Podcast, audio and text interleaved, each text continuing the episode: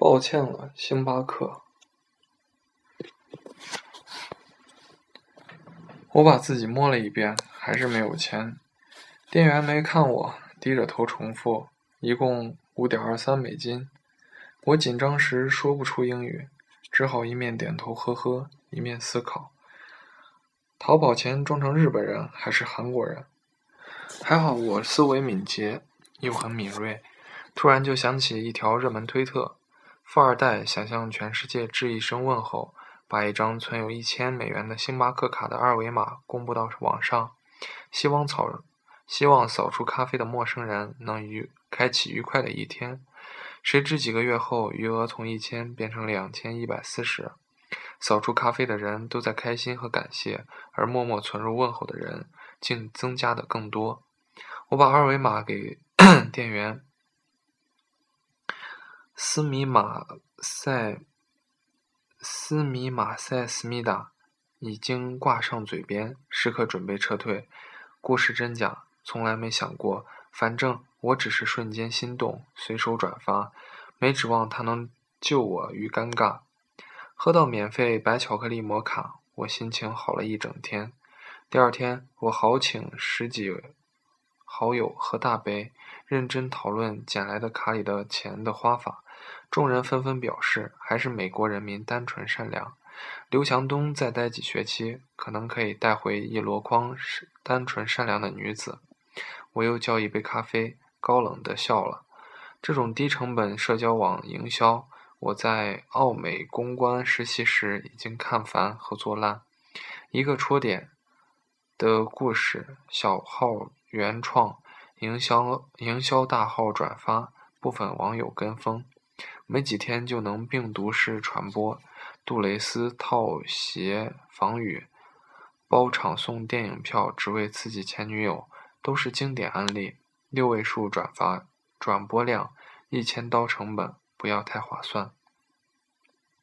而且这些试图抹去营销痕迹的网络段子，不是第一次被我看穿。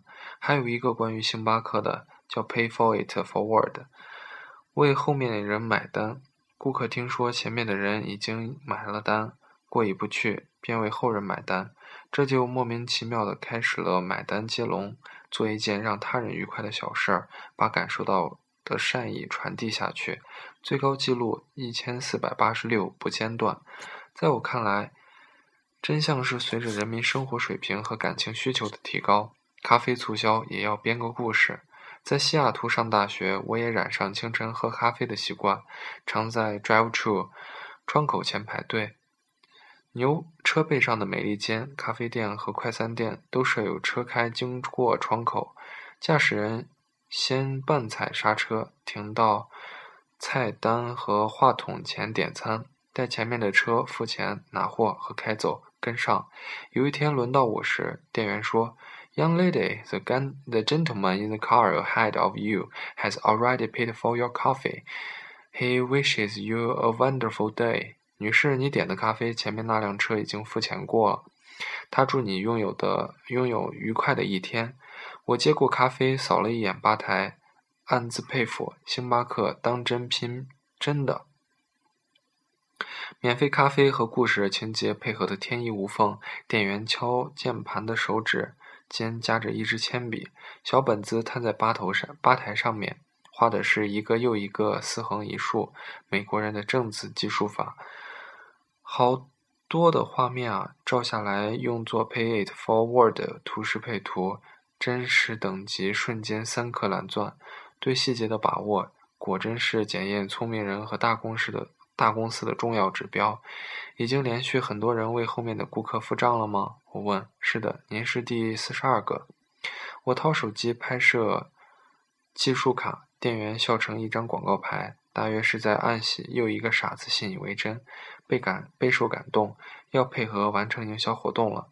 随机送咖啡，只要有一名顾客写微博配发照片，官方微博和收费大号就能把它转发到。热搜榜上去，一杯一杯星巴克，一次善意传递，一股鸡汤味儿的正能量，特别符合群众要求。可惜碰上的是我，见证过何润东八大约八点二十发的我，微博五万真爱粉的我，自然是不能免费写软广，更不信什么品牌植入式的心灵鸡汤的故事的。我再喝一口免费咖啡，抱歉了，星巴克。如果不是前面的车和我并排为红灯停下，如果不是对方率先摇下车窗，我大约就这么心机婊下去了。然后表示根据长相，或表成萌神，或表成傻叉。阳光微煦，不远处的人摇下车窗，把手肘搭在门上，大声问我：“How was white chocolate mocha？” 白巧克力抹茶好喝吗？我惊，这杯咖啡真的是你买的？这杯也是前面车买的。咖啡果真是免费的好喝，我感到很幸运，还有感动。他举了举杯，把咖啡冲向我，笑容有点像吸血鬼日记里迷人的兰· s h a n Hander。我也是，谢谢你。我有点尴尬。我在网络上看过 Paid Forward 的故事，非常感动，但转眼就忘了。直到得知前面的车主为我买单，才在过意不去的驱使下买了你的。我正在自问自己：为什么只能在收到回报后想起付出？为什么不能做第一个 paid forward 的人？看过那么多生活中暗动人又简单的细节，经常被感动，从来没行动。想想真惭愧，我更惭愧。看过那么多动人的情节，只觉得相信的人都是傻叉。我握咖啡的手抖了一下，我欠前面这位陌生人一笔感情的债，喉咙里呛着一股自我厌恶，十分痛苦。交通灯还是红彤彤的，我一脚油门，右拐进麦当劳的麦当劳的 drive-thru，带回价值五点八九刀的汉堡、薯条、冰可乐套餐。我立我需要立刻把他们送到他手上拯救自己，可是马路畅通无阻，方才的车都已不见踪迹。浪费可耻，我只好自己啃汉堡。无奈中美两国汉堡下，麦当劳差距太大，两口鸡肉汉堡下肚，竟让我分外想念祖国，太难吃了。我郁闷地看了一眼马路边举乞讨牌的乞丐黑人，痛苦下咽。太阳已经升到头顶，白亮的光芒，光芒明晃晃地刺着眼睛。被红灯堵在路口的时候，我看到汗液沿乞丐漆黑褶皱的额头流到脸颊。他是威严的，连举牌的措辞都是 “Vertrain change needed, God bless, God help。”老兵需要零花钱，上帝保佑好友人，保佑好人。目光相撞，他把硕大的身体倾斜向我，有点吓人。小女孩，你还有吃的吗？只有这个，我已经咬了好多口了。如果你不嫌弃的话，我把车窗开了条缝，全身戒备，塞给他，在红绿灯变绿的瞬间，冲上下一坡，下一段路。这年圣诞节，遍地的雪和不开的商店。我去加油站买。加油店、超市买鸡蛋，一着急把车停在了专为残疾人预留的停车位上。出门看到罚单，哭了。同学曾因此被罚四百美金。再一看，十分诧异，纸上还有纸上还有纸包着钱，一刀一刀，一刀一刀五刀，一共二十刀。擦参差褶皱，但是都被推平了角，面额大小排列。我打开纸。It sucks to get a ticket on Christmas. Hope this twenty bucks will make it better. Merry Christmas. P.S. The Big Mac was really great. 圣诞节罚单是一件操蛋的事，希望这二十刀让你感到上帝还是爱你的。圣诞节快乐。P.S. 麦当劳很好吃。 我生平向只向陌生人奉献过一次麦当劳，老兵的样子被我从记忆里翻出来，汗流浃背，摇摇欲坠，好像饿得快被送进鬼门关了。站姿依然威风凛凛，所以是陌生人接过食物，默默记住了我的车牌号吗？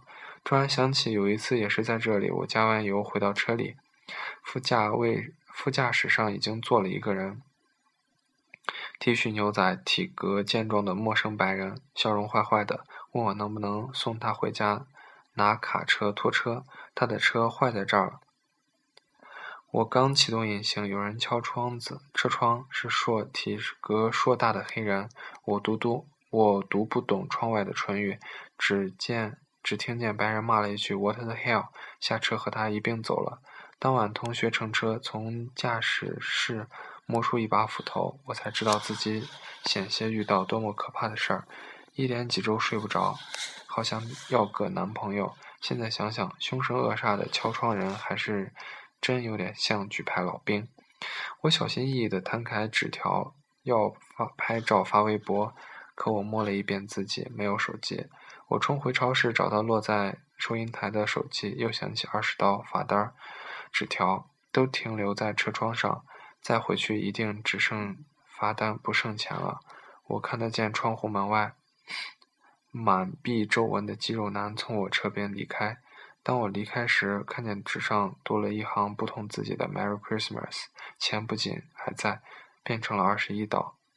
我捏紧它们，在冰天雪地里站了许久，手心里始终燥热。这二十一刀至今都在我的钱包里，没有给过任何人。无论是主动为下一位顾客付咖啡钱，还是给上海街头抱儿子乞丐的中年人买盒饭，我开始做一些小事儿，生活没有改变。也没有人把我写成最美女孩挂在微博上炫耀，但当我看到路人微笑，再也不会本能的转过身看他在看谁，而是本能的接受他的微笑，回以微笑，就好像这世界一下子变好了。我渐渐对万物都洋溢热情起来，比如在校招聘会上，直奔星巴台、星巴克公司展台。你知道我们多有缘吗？我不仅碰巧来到你们的发源地上大学，还被你变成了一个更好的人，请千万不要，请千万要看看我的简历，我愿一生做一个虔诚的星巴克人。大三晚秋，我自由出入星巴克全球总部，是一名胸前挂门卡、身后背背光的实习生。面试那天，HR 问我应聘星巴克的原因。我从钱包里拿出二十一美金，一五一十讲出我的过去的样子，以及为什么变成今天的我。我看见他们的目光由惊讶转为赞许，最后竟直接通知我上岗时间。我渐渐相信，世界是什么样子，取决于人用怎样的目光看它。不去信任，就处处是骗局；不懂付出，就处处是陷阱。不如身体力行，做一个善良的人、愉悦的人，打动他人，脚下的路悄悄的就宽了。我笑眯眯地抚摸着我的专属办公桌，有人敲敲桌壁，递上一沓纸。老板说：“你之前两个营销文案都讲得很生动，要是这是明天要上线的故事，你看看，下午给我修改修改。”